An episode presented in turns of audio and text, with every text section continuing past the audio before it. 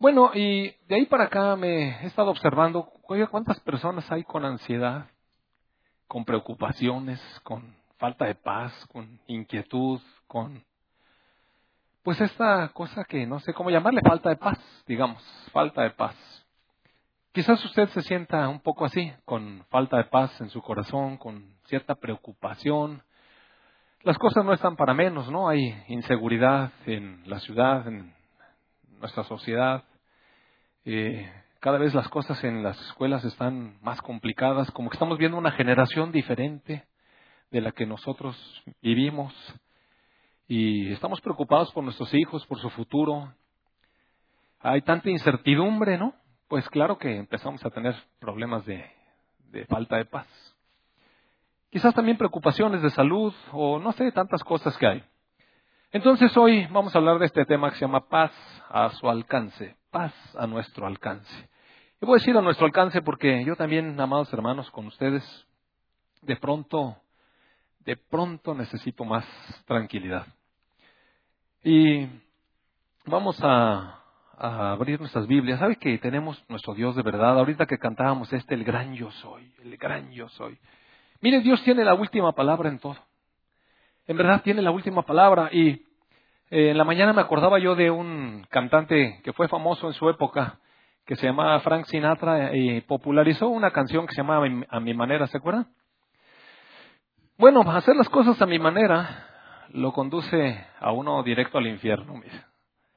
Y no, no crea que le estoy diciendo yo, aquí dice. Aquí dice, porque el veredicto final de todas las cosas las tiene el eterno, el gran yo soy, el Dios viviente, el que vive para siempre, el que conoce todas las cosas, el que nos hizo con su amor para su gloria y para que le disfrutemos para siempre. Pero de pronto nos da por hacer las cosas a nuestra manera. Recuerde usted que la semana pasada Alejandro nos decía, ¿a quién estás escuchando? Y es que de pronto nos da por escucharnos y queremos nuestras cosas a nuestra manera. Pues este cantante, por andar haciendo las cosas a su manera, hizo mucho dinero hizo mucho prestigio, alcanzó niveles de popularidad muy altos. Oiga, usted tenía un toque que cantaba y las muchachas, ¡ah! ¿Se acuerda? Y con esos graves que de repente hacía. Y...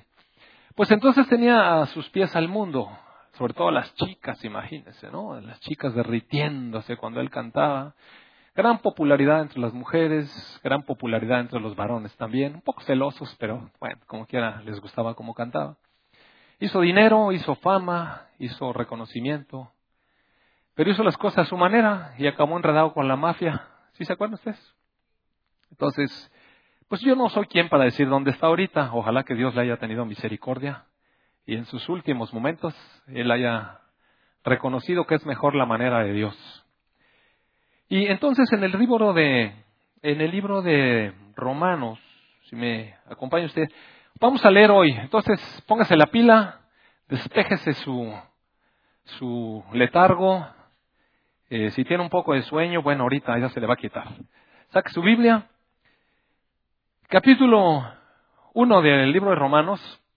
No sé quién va a estar allá. ¿Van a estar poniendo las letritas? Ok. De balazo, ¿eh, David? Capítulo 1, verso 18 dice, porque la ira de Dios se revela desde el cielo contra toda impiedad e injusticia de los hombres que detienen con injusticia la verdad. Mire, hay una cuestión que es real. Dios está airado con una humanidad que lo ha rechazado, que lo ha despreciado, que se ha apartado de él, porque Dios creó al hombre para su gloria y para que le disfrutemos para siempre. Sin embargo, nos apartamos de él y entonces esta ira de Dios que se revela desde los cielos contra la impiedad de los hombres. Impiedad es no considerar a Dios en nuestras vidas. Y cuando no consideramos a Dios en nuestras vidas, acabamos obrando con injusticia. Entonces tenemos el mundo que tenemos porque nosotros queremos, porque hacemos las cosas a nuestra manera. En el verso 1 del capítulo 2 dice, por lo cual eres inexcusable, oh hombre. Mire, delante de Dios no va a valer ninguna excusa, amado hermano. Ningún, es que mira, lo que pasa es que tú no sabes en la familia que yo nací, tú no sabes los antecedentes, tú no sabes mi mamá. No, no, no va a haber ni una sola excusa más, hermanos. Eres inexcusable, oh hombre, hombre, quien quiera que seas. Y el Señor dio la ley. La verdad es que todo Romanos del capítulo 1 al 5 es una exposición excelente de la ley, oiga. Vale la pena que lo lea despacio porque ahorita no lo podemos leer, no nos daría tiempo. Lo que sí es verdad es que la ley tapa todas las bocas de todas las personas. En el capítulo 3, verso 10, dice, está escrito, no hay justo, no hay ni aún uno, no hay quien entienda, no hay quien busque a Dios. Todos, todos nos desviamos. A una nos hicimos inútiles. Mire, ¿sabe por qué algo es inútil? Porque no se usa para lo que sirve. Es inútil. Eh, por ejemplo, si usted se compra una aspiradora y... No, no, una aspiradora. No. Mejor voy a poner esto que está más de moda. los, los aparatos de ejercicio. Los ha visto, ¿verdad? Y que los compra uno siete mil, once mil pesos, doce mil pesos, no sé cuánto cueste, para servir de colgadera de ropa. Usted. Sale, cómprese un gancho, cuesta 60 pesos de buena calidad. Entonces, cuando uno no hace para lo que fue hecho, mire, se convierte en una cosa inútil, inútil. Bueno, se convierte en un estorbo. Yo recuerdo cuando compré una caminadora y claro, se convirtió en el toallero oficial de mi recámara. Y después había que andar brincando esa caminadora. Todo el tiempo era un estorbo, mire. De repente me paraba en la banda y se patinaba. Ay, Diosito, ya me andaba matando en la noche por esa mugre. Entonces, ¿saben qué acabó la caminadora?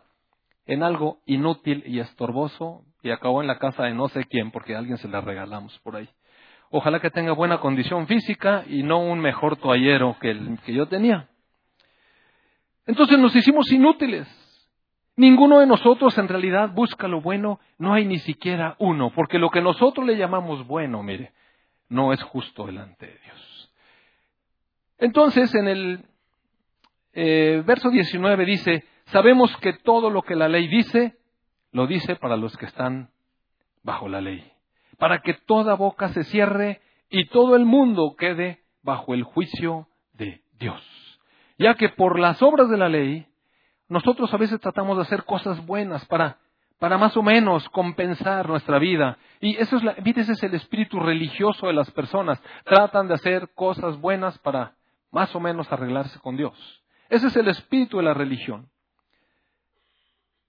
Pero por las obras de la ley, dice el verso 20, Ningún ser humano será justificado delante de Dios, porque la ley solamente fue puesta para que conociéramos el pecado. Y en el capítulo, bueno, dice, pero aparte de la ley, aparte de la ley, dice el verso 21, se manifestó la justicia de Dios, testificada por la ley y por los profetas. La justicia de Dios por medio de la fe en Jesucristo para todos los que creen en Él. Es decir, Dios nos presentó una solución al problema de la ira.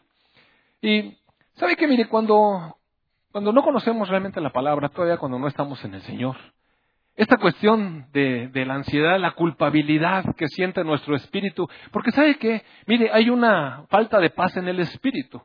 Esta, paz que decían estas, estas señoras, bueno, sí, pero algo pasa en mi espíritu, ya tengo paz en mi alma, pero ahora algo no está bien en mi espíritu. Necesito paz espiritual.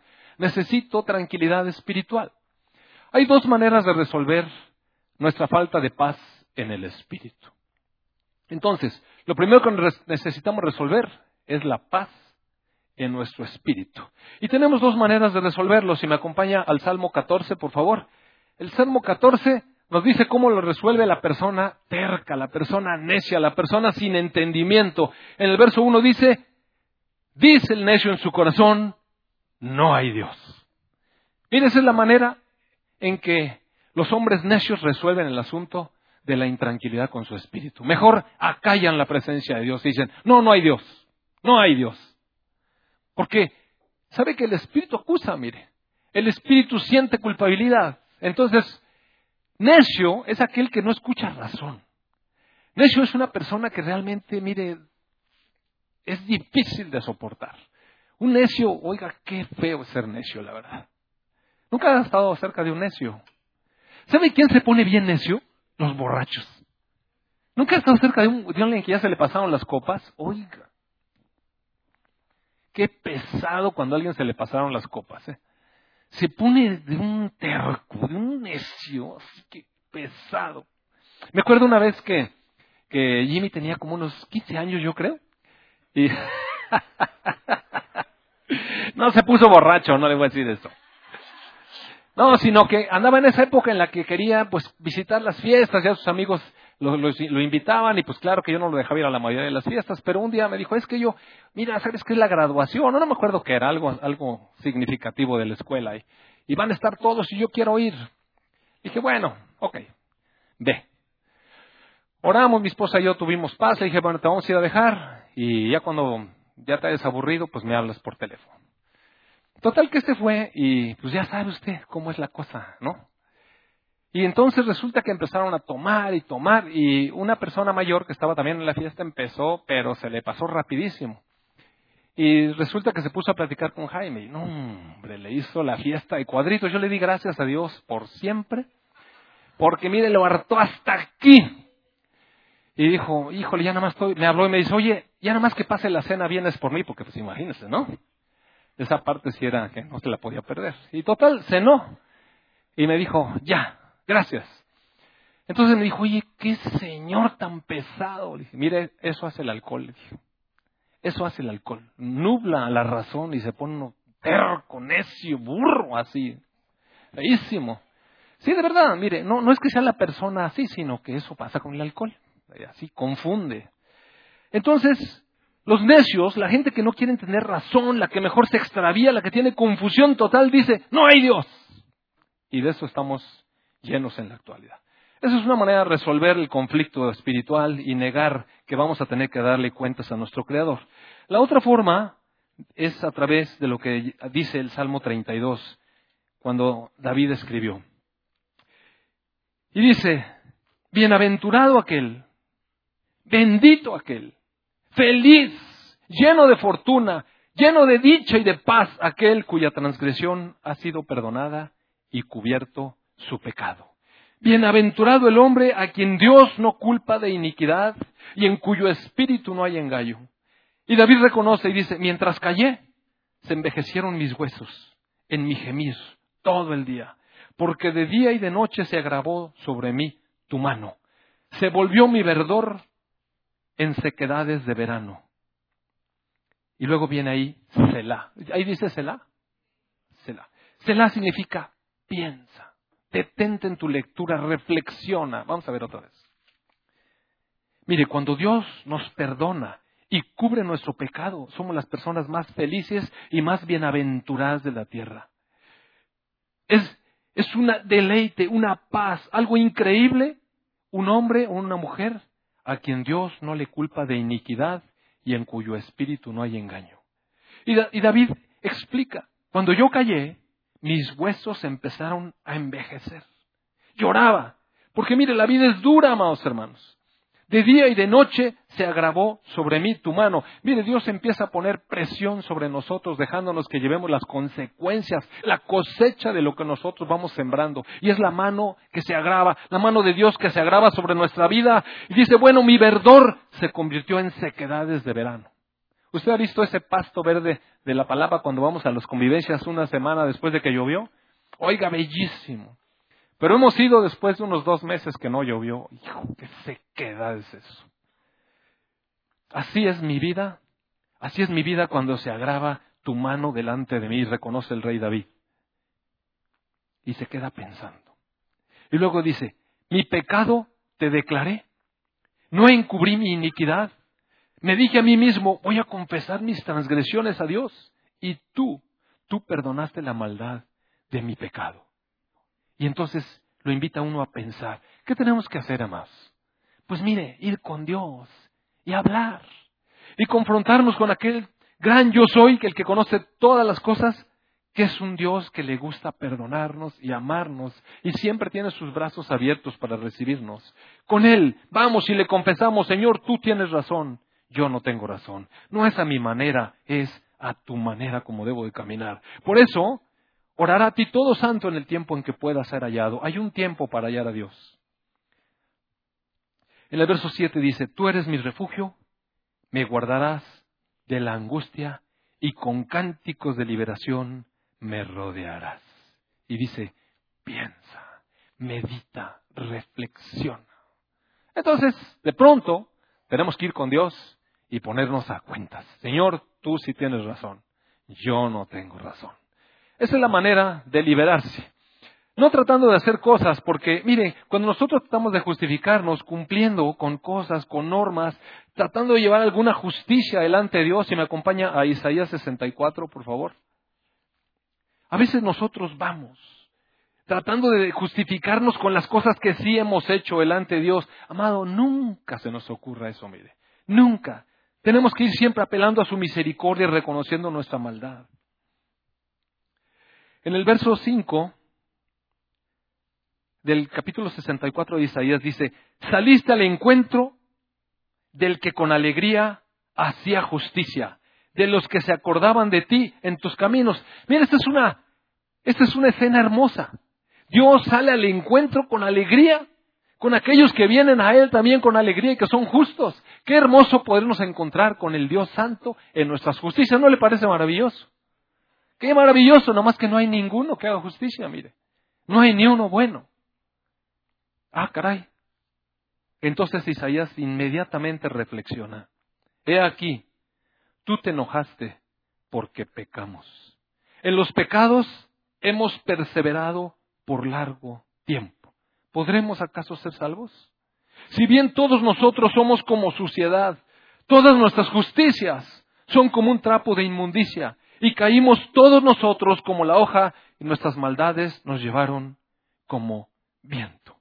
No hay quien invoque tu nombre, que se despierte para apoyarse en ti, por lo cual escondiste de nosotros tu rostro y nos dejaste marchitar en poder de nuestras maldades. No podemos ir a, Dios, amados, alegando justicias. Miren, la única opción que nos queda es que le extienda su mano de misericordia. Y como vimos acá en Romanos 5, 3 que vimos hace ratito, 4, Solamente porque el Señor nos ofreció la salvación por la fe a través de nuestro Señor Jesucristo, es que salimos justificados. En el verso 24 del capítulo 4 de Romanos dice, también respecto de nosotros, está hablando de la fe.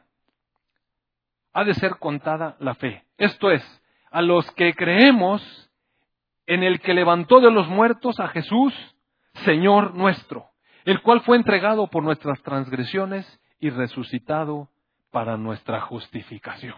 Es la única manera, mire, venir delante de Dios y salir justificado es solamente por la fe. No por las obras, es por la fe. Y entonces en el verso 1 del capítulo 5 dice, justificados pues por esa fe, porque creemos que por nuestro Señor Jesucristo, por su vida, por su sangre, por su muerte, por sus resurrecciones que somos justificados, esa fe tenemos paz con Dios por medio de nuestro Señor Jesucristo. Amén. La paz espiritual, amados, se alcanza solamente cuando ponemos nuestra fe en el Señor Jesucristo.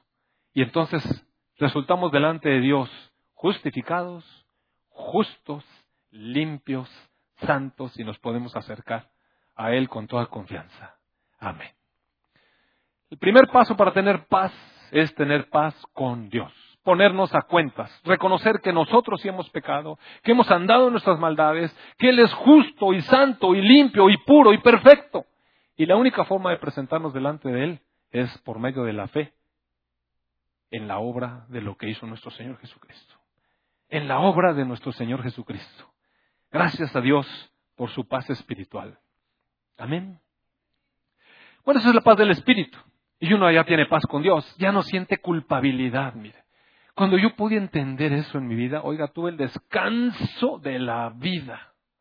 El descanso de la vida, de verdad. Porque en la religión tradicional me había enseñado a estar yendo a confesarme. Y yo me iba a confesar con mucha frecuencia, mire. Después dejé de ir un poco porque sentía como que no tenía sentido. Iba, me confesaba y volvía a hacer lo mismo y y finalmente no sentía que, que alcanzaba yo el nivel de Dios. Me perdonaba el hombre, sí. Pero yo sentía que no había tenido el contacto, el contacto con quien debería. Es como cuando lo recibe a uno el empleado y uno, uno trae una deuda ahí y va a pagarla y, Y se la da y dice, yo, yo se la entrego y le queda uno, ¿será? ¿Se la habrá entregado? ¿Nunca le ha pasado? Sí, se, la dejaré a este. Confiaré. Así un poco me sentía. Pero cuando pude, pude realmente comprender la obra, la obra completa de mi Señor Jesucristo, qué paz en mi espíritu, mire. Se acabó la culpabilidad. Esa es la paz espiritual, pero también necesitamos paz en nuestra alma más. En nuestra alma, mire, el alma se inquieta dentro de nosotros por tantas cosas, porque la manera en cómo el mundo nos ofrece la paz, ¿cómo es la paz que nos ofrece el mundo? Mire, cuando tenemos confianza en que la cuenta en el banco está segura, pero en el banco sólido, no en esos bancos que de repente desaparecen y bueno, pues lo sentimos mucho, tuvimos una quiebra. Y recuerdo hace años cuando se puso de moda esta cuestión de participar en una especie como de mm, inversiones financieras, ¿recuerda usted? Que le decían, un hombre, mete tu dinero ahí, te van a dar cinco veces lo que metas. Y mire, llega de repente a nuestra vida la tentación. Yo recuerdo, ahí estábamos mi esposa allá en México y me ofrecieron, hombre, es que este cuate es un genio de las finanzas, tú mete tu dinero cinco veces te va a dar. Y yo dije, será. No da, mire. Póngale las matemáticas y no da. ¿De dónde va a salir cinco veces? ¿De dónde? Para que le den a usted cinco veces se tiene que tracalear a otro cuatro veces. ¿Cierto o no? Entonces, no daban las matemáticas y decidí no entrar. Mi amado suegro, hombre de buen corazón, y por ayudar a un sobrino que le entra. Y me invitó. Y me dijo, es que es un genio. Le dije, no, no, no creo en los genios. Y no le entré. Meses después, ¡zas! Y todo mundo defraudado, mire. Tenga sus cinco. Y mi suegro perdió casi todos sus ahorros de casi toda su vida. No eran muchos, no eran muchos. Sí, porque él, ganaba poquito, pero se esforzó y ahorró y cosas, ¿no? Y sin embargo, mire, todo su, todo su patrimonio se le fue. Entonces, así es como el mundo nos ofrece dinero, confianza aquí, compra un buen seguro médico. Y van los de los seguros, compra un buen seguro médico. Yo digo, ¿para qué quiero un buen seguro médico? Me voy a querer enfermar porque está carísimo, mire. Está tan caro que para desquitarlo, pues aunque sea, no sé, que me saquen una uña o algo, porque, oiga, tengo pagando cinco años este dineral en el seguro y nunca he ido a... ¿Para qué quiere ir?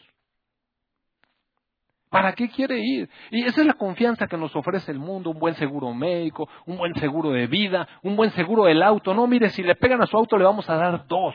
Usted compre con nosotros. Y mira, sí, nos van vendiendo. Y más cosas. Eh, eh, no sé, nos venden un tiempo compartido en Cancún con delfines al cuarto y sirenas. Sí, en serio. Y uno, mire, se va creyendo todo eso y busca la paz del mundo. Oiga, imagínese, le, le presentan allá, eh, usted va, venga, le vamos a ofrecer un desayuno gratis y por ahí va el desayuno gratis y le venden, mire, el cuartito porque le ponen increíble, imagínense, ponen un hombre en una hamaca jalándole, tomando la brisa de Cancún en un maravilloso clima. Pero ¿cuántos han ido a Cancún después de que hicieron el superesfuerzo? Pagaron su cuarto todo incluido y cae la tormenta de la vida. ¿No le ha pasado? Y olvídese de playa, me ha pasado dos. ¿Te acuerdas, Ricardo? Nos ha pasado veces. Y, y no, ni se puede ir a la playa. Mira, olvídese de la hamaca, no hay hamaca, no hay nada. Entonces, esa es la paz que da el mundo. Pero nuestro Señor Jesús en Juan 14, ya nuestro Señor Jesús, al que nosotros hemos aceptado en nuestro corazón, nos habló y nos dijo que Él tenía que ir. Él tenía que irse de aquí. Este Señor Jesús, al que vieron los apóstoles, nosotros no lo íbamos a poder ver más. Pero nosotros íbamos a poder conocerlo profundo a través del Espíritu de Cristo que mora en nosotros. Entonces, eh, miren, el verso 19 de Juan 14 dice, todavía un poco y el mundo no me verá más, pero ustedes me verán porque yo vivo y ustedes me verán. El verso 18 dice, no los dejaré huérfanos, vendré a ustedes. Y, estaba hablando de él mismo en el Espíritu. En el verso 26 dice el consolador, el Espíritu Santo a quien el Padre enviará en mi nombre les enseñará todas las cosas y les va a recordar todo lo que yo les he dicho. Y entonces viene una promesa del Señor Jesús, una promesa, amados, que está en un solo, en un solo versículo. Miren la promesa. La paz les dejo. Mi paz les doy. No se la doy como el mundo la da. Miren, no tiene nada que ver con seguros. No tiene nada que ver con asuntos financieros ni con bancos fuertes dando altos rendimientos. No tiene que ver con vacaciones. No tiene que ver con un estado de salud. No tiene que ver casi con nada de eso del mundo. Es una paz diferente. Les dejo mi paz. Se las doy. Pero no como el mundo la da. No se turbe su corazón, ni tenga miedo. ¿De qué está hablando más? Miren, no dijo pónganse alegres, no dijo, mi paz los va a llevar a Disneylandia. No, no, no, no, no. No es como el mundo la da. Es otra paz. Es una paz en la que nuestro corazón no se turba ni entra en miedo. ¿De qué clase de paz estaba el Señor Jesucristo diciendo que nos regalaba? Que por cierto, uno no puede luchar por la paz. Uno no puede hacer nada para alcanzar paz. Mire, la paz se recibe. Ahora esta es la paz de Dios. ¿Y de qué, paz está hablando el Señor Jesucristo? Se me acompaña por favor a Lucas 8, verso 22, dice, aconteció un día que entró en una barca con sus discípulos y les dijo, pasemos al otro lado del lago. Y partieron. Pero mientras navegaban, él se durmió. Y se desencadenó una tempestad de viento en el lago. Y se anegaban y peligraban. Y vinieron a él y le despertaron diciendo, Maestro, Maestro, que perecemos. Despertando él, reprendió al viento y a las olas, y cesaron, y se hizo bonanza, y les dijo, ¿dónde está su fe? ¿Dónde está su fe? Mire, de esta paz, de esta paz está hablando el Señor Jesucristo. En medio de un turbión, en medio de, de una desesperanza donde todo el mundo siente que se va a morir y se va a hundir, el Señor Jesús dice, a ver, a ver, a ver, a ver, a ver, a ver. ¿Sabe por qué el Señor tranquilizó las aguas y todo? más era para demostrarles quién tiene el control del asunto. Dios tiene el control del asunto. ¿Usted cree que si el Señor Jesucristo no se para y calma el agua, hubieran llegado al otro lado? Sí. Mire, si hubieran llegado porque Él dijo, vamos al otro lado. Y yo aquí me voy a dormir. Adiós. Y luego lo regañó, pues, pues no le dijimos al otro lado. No dije, vamos al otro lado.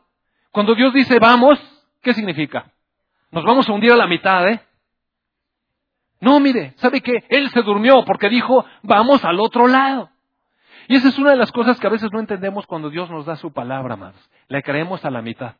Sí, vamos al otro lado siempre y cuando no haya tormenta, siempre y cuando no haya vientos, siempre y cuando no haya obstáculos, siempre no haya cosas contrarias, siempre no haya cosas que nos aterren. Mi paz, mi paz les doy. No tengan miedo y no se turbe su corazón. ¿Y sabe por qué el Señor tenía esta paz? Porque Él vivía realmente la palabra de Dios. Si me acompaña, por favor, al Salmo 47, 46. Salmo 46. Mire, escuche este salmo. Salmo 46, 1 dice, Dios es nuestro amparo y nuestra fortaleza. Dios es nuestro pronto auxilio en las tribulaciones.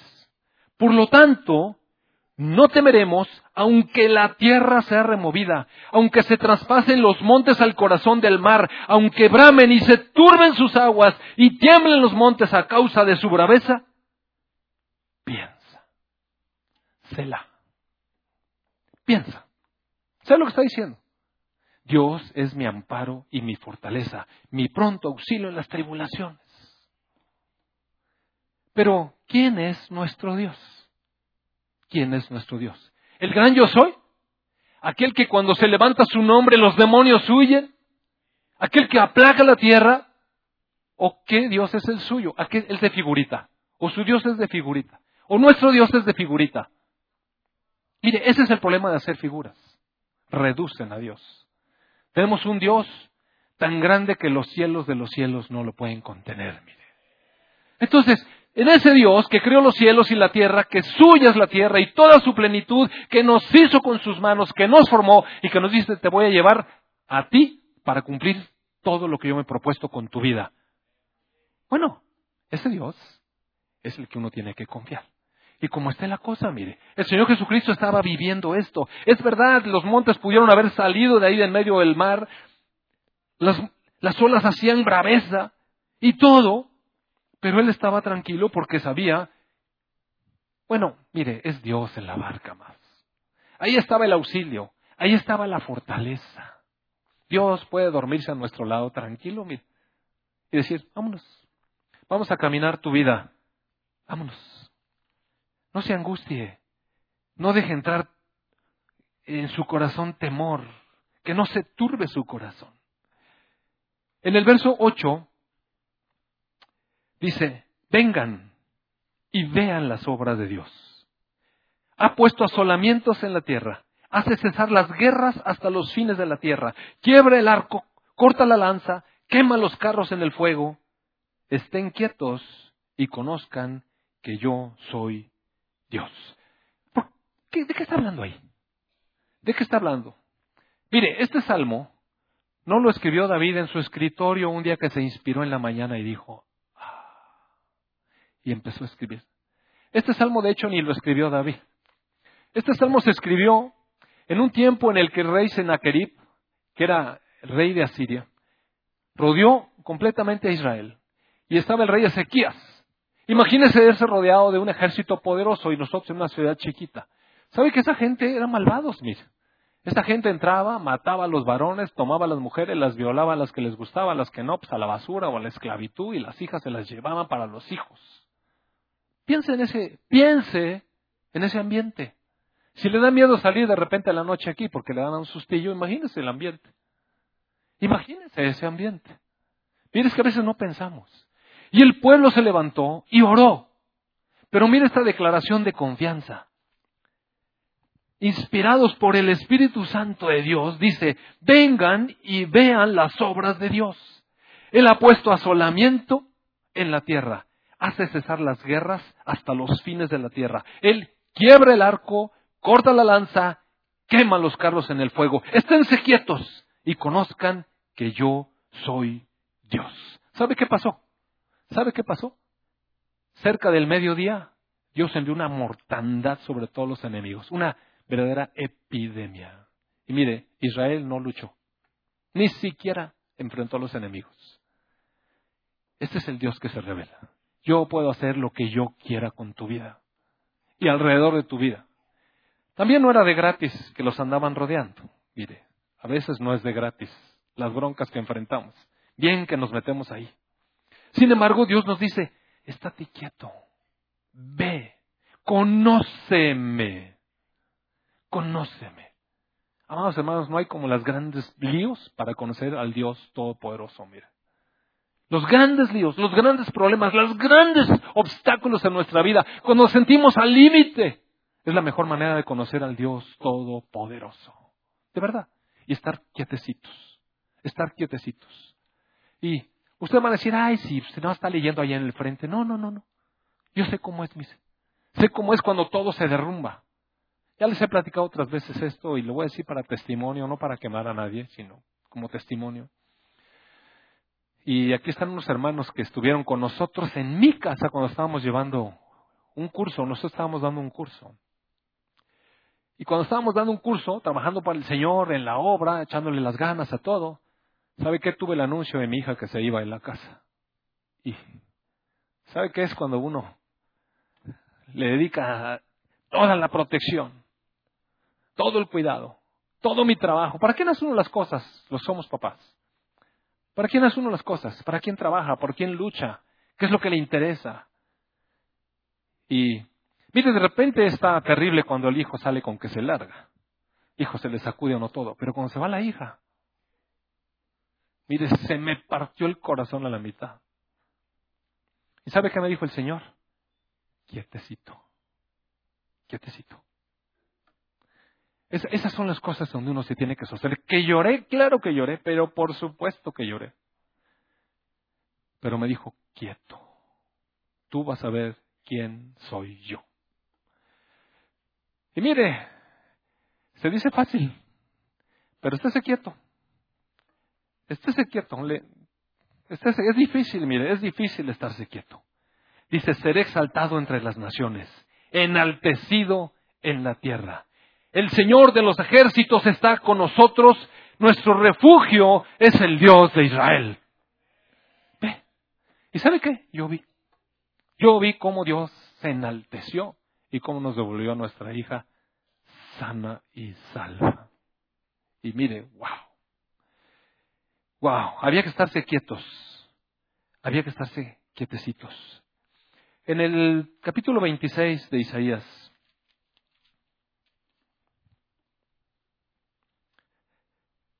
¿qué hace uno mientras está en la situación, amados? Mire, teníamos dos opciones. Estarnos tronando los dedos, angustiadísimos por lo que podría pasar. ¿Sabe cuántas cosas pueden pasar? Mire, si uno pone los ojos aquí en el mundo, en las circunstancias, en los riesgos, en el Facebook y sus comentarios, en sus noticias, uno, uno pone los ojos ahí y mire, se le derrumba el mundo. Si uno pone los ojos adentro de uno, ¿sabe qué? Lo único que cae es una depresión tremenda, y, empieza uno a sentirse traicionado. Pero si, ¿cómo me pudo haber hecho esto a mí? Y uno se empieza a sentir todo deprimido. Y, y afectado y lastimado y herido y hundirse. Mira, acá uno todo deprimido tiene que ir al psiquiatra. En serio, de verdad lo estoy diciendo en serio. La otra opción es como nos invita la palabra. Y, más que nada es, es la verdad. Mire, Dios establece su verdad capítulo 3 del verso 26, perdón, verso 3, capítulo 26, dice, tú guardarás en completa paz a aquel cuyo pensamiento en ti persevera, porque en ti ha confiado. Wow. ¿Qué necesitamos hacer? Estar pensando en las circunstancias, en lo que podría pasar. Estar pensando en nosotros mismos y ¿cómo es posible que nos haya pasado esto a mí? O la clásica preguntita, ¿por qué Señor? ¿Por qué a mí? Miren, ¿sabe qué Dios me enseñó hace muchos años la respuestita a ese por qué? ¿Por qué a mí? Porque te lo mereces. Así de simple. ¿Por qué a mí? Porque has sido injusto. Porque eres pecador. Porque te mereces no solamente esto, sino el infierno. Y mire, se acabó la conversación. A partir de entonces yo no le ando preguntando a Dios por qué a mí. Ya sé por qué a mí. No, me merezco mucho más que eso, pero mucho más.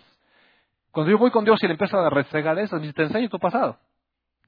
¿Abrimos el cajón? No, gracias. ¿Le abrimos el cajón? No, gracias. lo mejor. Está lleno de iniquidades, pecados, malas acciones, apartarme de ti, olvidarme de ti, rechazarte y pura vergüenza y pura culpa. Mejor, mejor no le pregunto qué por qué. Mejor no le pregunto, mejor persevero mi pensamiento en Él. ¿En quién es Él? El Dios Todopoderoso que hace todas las cosas con su poder. En el verso 25, no, perdón, capítulo 25, verso 1 dice Jehová, tú eres mi Dios, te exaltaré, alabaré tu nombre, porque has hecho maravillas. Tus consejos antiguos son verdad y firmeza. En el verso 4 dice, fuiste fortaleza al pobre ¿Sabe qué? Mire, hay tiempos difíciles, amados hermanos. Hay tiempos difíciles. Hay tiempos en que nuestras finanzas están al borde, mire. ¿Y sabe qué? No pasa nada. De verdad, amado hermano, yo le quiero decir de verdad, delante de Dios, que cuando nosotros llegamos aquí a Victoria, mi esposa y yo, al final de la quincena, comíamos tostadas de frijoles con lechuga, mire, y no me gusta la lechuga, aparte. Le decía yo, a mí sin lechuga, por favor. Es que no me gusta. Pero no había dinero. Olvídese que podíamos comprar jamón. No podíamos comprar jamón. Era un lujo comprar jamón. No teníamos dinero. Pero lo que el Señor me enseñó es que Él es fortaleza al pobre, fortaleza al menesteroso. En su aflicción es refugio contra el turbión, es sombra contra el calor, porque el ímpetu de los violentos es como un turbión contra el muro. Y a veces las cosas golpean, mire. A veces las cosas nos golpean. Pero en el verso 8 me levanta y dice, Dios destruirá la muerte para siempre. Y enjugará el Señor toda lágrima de todos los rostros y quitará la afrenta de su pueblo de toda la tierra. Y Él lo ha dicho. Y luego en el capítulo 15 de Corintios, en el verso 54, recuerda usted que dice, ¿dónde está, oh muerte, tu aguijón? ¿Dónde está, oh sepulcro, tu victoria? Sorbides la muerte en victoria, mire. Esto se cumplió. sabe que la muerte no tiene poder sobre nosotros. Y cuando uno empieza a entender eso, sabe que mi hija se fue. Yo dije, bueno, Señor, si es el tiempo que te la lleves al cielo, nomás dale oportunidad que se arrepiente y se ponga cuentas contigo. Amén. Porque sabe que solamente es otro plano, amados hermanos. Es otro plano, mire. El Dios en el que yo creo es un Dios de vivos, no es un Dios de muertos. Cualquier cosa que haya pasado, que yo creo que mi papá está en la presencia de mi Señor. Yo creo que mi suegro está en la presencia de mi Señor, gozando más de lo que yo estoy gozando ahorita. Disfrutando realmente cara a cara con Dios. Y yo sé, mi esperanza es que los voy a volver a ver y los voy a saludar. Y me voy a gozar con ellos y también voy a disfrutar de la presencia de mi Dios cara a cara. ¿Saben qué? Nada, mire, nada. Es a su manera o a nuestra manera. Lo que Dios ha decidido hacer, así lo ha decidido hacer y con un propósito y con un plan. Y si creo en Dios que es perfecto, que es santo, que es sabio, que es fiel, que es justo y que me ama, que no tiene despropósito, ¿por qué me voy a, por qué voy a, preocupar? Que las cosas que están pasando me van a servir. Me van a servir. Porque si yo empiezo a preguntar allá adentro, ¿y por qué pasa esto y por qué pasa aquello? Dios no me puso para que le haga al investigador privado de sus obras, mire. Realmente nos invita a confiar, a confiar, a descansar en paz. Tú guardarás en completa paz aquel cuyo pensamiento en ti persevera. Y ese Dios maravilloso, ese Dios todopoderoso, de acuerdo al libro de Hebreos, si me acompaña por favor, Hebreos 3. Hebreos, um, ¿qué será? Ya se me olvidó. 13, mm, sí. Mire, Verso 5 dice, sean sus costumbres sin avaricia, sin avaricia. Estén contentos con lo que tienen ahorita. Estén contentos con lo que tienen ahorita. Hay tiempos de abundancia, hay tiempos de escasez. Y el Señor nos dice, está contento, así con lo que tienes, está contento, porque Él dijo, ¿por qué tenemos que estar contentos? Porque Él dijo, no te desampararé, ni te dejaré, entonces podemos decir confiadamente, el Señor es mi ayudador, no temeré. No temeré. Nada, mire, nada. Tenemos un Dios sabio, un Dios que tiene un propósito, un Dios que, que nada se le escapa de sus manos. Mire, no hay descontrol. No hay descontrol. Dios tiene un plan para nosotros. Si puedo creer eso, entonces, como dice Filipenses 4, si me acompaña por favor, Filipenses 4.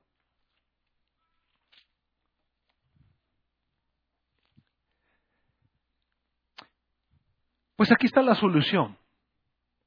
La solución para la ansiedad, para la paz. No estén afanosos por nada. No tiene usted que ir a consultar con nadie. Vaya con Dios. Dele a conocer sus necesidades, sus peticiones, delante de su rostro, en toda oración y ruego, y dele gracias. Póngase en sus manos. Y la paz de Dios, que sobrepasa todo entendimiento, guardará sus corazones y sus pensamientos en Cristo Jesús. Amén. Mire, Dios no nos dice, no vengas aquí con tu chillido. No, no dice eso. Dice, ven y trae tu petición, trae tu necesidad, lo que, lo que tú aprecias como una necesidad. ¿Qué sientes que es como una necesidad? ¿Percibes como una necesidad? Tráelo. ¿Sabe que no se espanta Dios? Mire, nosotros vamos y le decimos, y sabe que la verdad es algo que ya tengo por rutina. Señor, no puedo con esto, no puedo. No entiendo y aparte, yo quisiera que pasara esto. Te entrego esto. ¿Qué hago? Me pongo en manos de Dios, mire. Es depositarme en sus manos. Olvídese de la barquita pasando el lago. En las manos del Dios Todopoderoso. ¿Sabe qué nos sostuvo? ¿Sabe qué nos sostuvo en ese tiempo?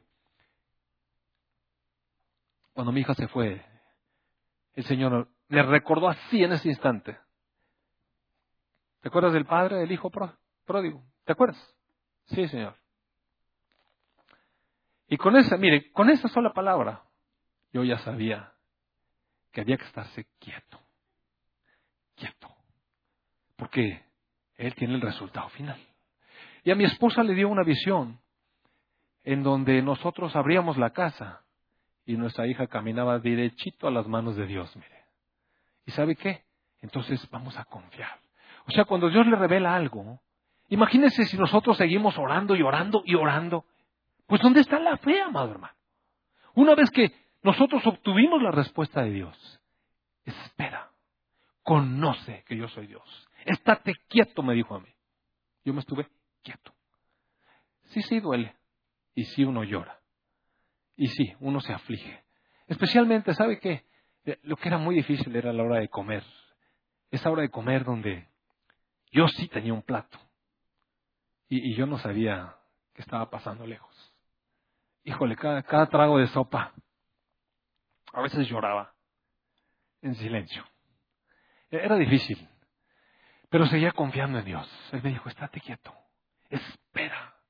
Me vas a conocer. Y confiar en la visión. Está en mis manos. Está en mis manos. Ahora no siempre las cosas salen como a uno le gustaría, mire. Porque todos hubiéramos querido ese final de, de cuento de hadas, ¿verdad? Pero no siempre salen así. Y de todas maneras, Dios tiene el control, Dios hace las cosas perfectas, Dios no ha dejado de amarnos, Dios sigue siendo bueno, Dios sigue siendo fiel. Amén. Y solamente se está glorificando, mire. Dios se está glorificando. Y nosotros, nosotros, todo ese tiempo, ¿sabe qué hacíamos? Veníamos a la iglesia y de todo nuestro corazón cantamos a la fidelidad y al amor de Dios le damos gracias por todo. Sean puestas sus peticiones dadas a conocer delante de Dios en oración y ruego y con acción de gracias. Señor, está en tus manos. Listo. No hay nada más que hacer, mire. Una vez que uno pone la cosa en manos de Dios, no hay nada más que hacer. Por eso me gusta mucho cuando los niños nacen y que los traen así pequeñitos y los presentan aquí los papás. ¿Sabe que es una dedicación del niño a Dios? Te lo dedicamos, lo ponemos en tus manos. Danos la sabiduría, danos, danos la inteligencia para educarlo. Danos la capacidad para poderle dar lo que necesita para comer. Danos el trabajo, Señor. No se ayúdanos, somos papás que necesitamos. Pero lo ponemos en tus manos y mire, eso es bendición. La iglesia ora, bendice a esa familia. Y en ese momento, uno ya puso a los hijos en las manos de Dios. Se acabó, mire, se acabó. Ahora, estar quietos y poner los hijos en manos de Dios no significa, Señor, vete a tomar tu cheve allá al patio y que le hagan como quiera cada quien. No, no, no. no. Mire, amado, no, no, no. No hay que confundirnos. Estamos hablando de esa cosa interior. Estamos hablando de descansar en paz. Pero cuando hay que hacer la talacha, hay que hacerla. La siguiente y última cuestión, si me acompaña por favor a Romanos 12.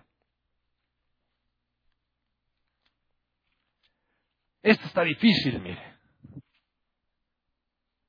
Dice el verso 18, si es posible, mire, el apóstol Pablo, un hombre que hablaba inspirado por el Espíritu Santo, está poniendo como si algo fuera posible. ¿Usted, que algo, ¿Usted cree que algo es imposible? Mira, aquí está. Si es posible, en cuanto dependa de ustedes, estén en paz con todos los hombres. Es decir, hay una paz con Dios. Es la paz espiritual que alcanzamos solamente cuando estamos justificados y perdonados. Hay la paz de Dios, que es la paz que recibimos del Señor Jesucristo, es la paz de nuestra alma, la que está en nuestro corazón, la que nos hace vivir confiados, reposados. Y finalmente está la paz en las relaciones. Oiga, eso está difícil, mire, porque muchos no dependen de nosotros. A veces nosotros somos hombres apacibles, pero vivimos con gente peleonera.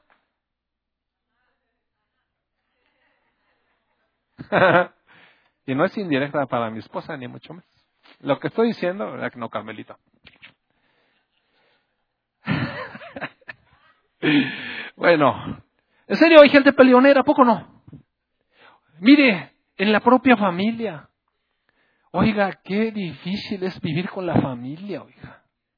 Yo me acuerdo cuando nosotros íbamos a México a pasar la Navidad. Si íbamos con mis papás, mis suegros, la mueca. Íbamos con mis suegros y mi papá bien enojado porque nos fuimos para allá. Le dije, pues no soy Dios. Nomás puedo estar en un lado. Si íbamos un rato con uno y otro rato con otro, qué poquito estuvieron. Y de todas maneras salía mal, mire. Qué difícil es estar en paz con la gente. ¿A poco no? Uno hace fila, está tratando y llega uno y se mete bien abusivo. Y, oiga, es difícil. No decirle, hey señor, póngase acá atrás. Y cuando dice, hey, ahí, no va usted, póngase atrás. Y nomás le enseña así. No, siga usted, por favor, con toda confianza. Por favor, atiéndase, que lo atiendan rápido, ¿verdad? Dios le bendiga. y sí da coraje, la verdad. Pero pues, es que es difícil, más. Pero mire, para eso, para esta cuestión de estar en paz, hasta donde sea posible con la gente, también el rey David tiene una solución muy padre en el Salmo 119. Si me acompaña, por favor, verso 165, 119. Dice, mucha paz tienen los que aman tu ley. Y para ellos, no hay para ellos tropiezo. No hay para ellos tropiezo. ¿Sabe qué? Mire, las relaciones son complicadas. Las personas que están fuera de nosotros es complicado. Si de por sí nuestras esposas a veces no se entienden ellas solas. Y un día, no lo estoy diciendo de verdad, un día mi esposa me dijo, ¿cómo le haces para entenderme? Le dije, no, pues no le hago. No, no la. No la armo, pues. Y es que estaba pasando por esos tiempos difíciles donde las señoras pasan. ¿Sabe? Yo no sé Dios qué hizo ahí con esa cosa de la menopausia, oiga. Es la prueba de fuego para que el varón madure, yo creo. ¿En serio? ¿A poco no? ¿Verdad? Uno, usted, hoy está todo bien y de pronto, ¿quién sabe qué pasó? Y al rato otra vez, y dice uno, pues ¿qué hago? Me voy para allá, para la izquierda, para la derecha. ¿Para dónde agarro, no? Pero sabe, mire, dice, mucha paz tienen los que aman tu ley. Para ellos, para los que aman tu ley, no hay tropiezo. En el verso 63, en la segunda partecita dice, tu ley amo. Tu ley amo. Y en el verso 173 mm, dice, en tu mano está tu mano pronta para socorrerme porque tus mandamientos he escogido. He deseado tu salvación, oh Dios. Tu ley es, es mi delicia. Mire, aquí no está hablando de la ley para salvación. Está hablando de vivir en armonía con lo que Dios tiene para nosotros. Mire, una de las cosas, de las relaciones más difíciles de vivir es la relación matrimonial, de verdad. Porque ahí nos conocemos como somos. Olvídese aquel tiempo de noviazgo donde la chica salía encantadora, maquillada, uña larga, perfecta, una sonrisa, sí, mi amor y toda la cosa. El cuate le abría la puerta, le no, no, tu vestido, mi amor. Y después, súbete.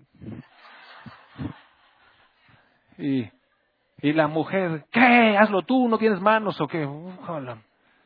Y no, así no es en mi casa, gracias a Dios. Ahí sí no, de verdad no. Pero, o es difícil, mira, la relación de matrimonio es complicada, pero ¿sabe qué? Miren, la palabra de Dios, en la ley de nuestro Dios, están todas las instrucciones para vivir sabiamente con nuestras esposas y con nuestros esposos. Ahí está la instrucción, el manual del fabricante, cómo se vive con una esposa amada. Y mire, uno, ahí está, tome su curso de matrimonios. Cómo se vive con los hijos, cómo entender el propósito de la vida de nuestros hijos, cómo nosotros mismos resolver todas las cosas esas que traemos que a veces estamos ganchados con nuestros papás. Todo eso nos lo enseña la palabra y gracias a Dios tenemos esa bendición con los cursos. En la palabra hay instrucción para vivir en los negocios, para llevar un buen negocio, para manejar nuestras finanzas. Todo está en la palabra, amados hermanos. Si uno se acopla allí, mire, qué a gusto vive, dice aquí. No hay tropiezo para la gente. Y todavía nos dice, hay uno que otro necio y nos dice cómo tratar con los necios, mire. No le hagas caso al necio. La blanda respuesta aplaca la ira, pero la palabra áspera hace subir el furor. Entonces analice. Cuando de repente, le dan una respuesta así media feona, pues hay que contestar blando, ¿verdad? Porque si contesta uno áspero, se agarra el remolino y de repente ya cuando nos damos cuenta, estamos todos trenzados y nosotros nos hemos dado cuenta, ¿verdad, Caso?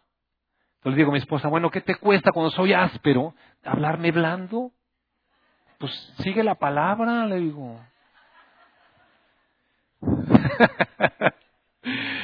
Ay, amados hermanos. Bueno, en cuanto a cada uno pueda, vive en paz con los demás hasta donde se pueda. Hasta donde se pueda. Padre, te damos tantas gracias. Porque en tu misericordia, en tu gracia, encontramos paz contigo, tu perdón, la reconciliación contigo. Amado Padre, te damos gracias por el sacrificio de nuestro Señor Jesús, por su obediencia, por su disposición, por su vida. Te damos gracias, Señor Jesús, porque como un buen pastor nos tomaste como a pequeños corderos y nos conduces al Padre, justificados, limpios, con tu cuidado, con tu amor. Gracias, Señor Jesús, gracias. También te damos gracias, Señor Jesús, por tu paz, esa paz que tú nos regalas. Señor, que podamos tomarla. Ayúdanos, Señor, a ensanchar nuestro corazón y tomar lo que tú nos has regalado. Confiar en ti, el Dios Todopoderoso, Eterno, el gran yo soy, el Dios maravilloso, creador de todas las cosas el Dios de lo imposible, el Dios que tiene el control de todo, el único y verdadero Dios, el santo, el sublime. Y Señor, te damos gracias por tu palabra porque nos enseña a vivir con sabiduría. Gracias, amado Padre. Gracias por este día. Te alabamos y te bendecimos. Y ahora, Señor, podemos cantar a tu nombre declarar tu grandeza, tu majestad.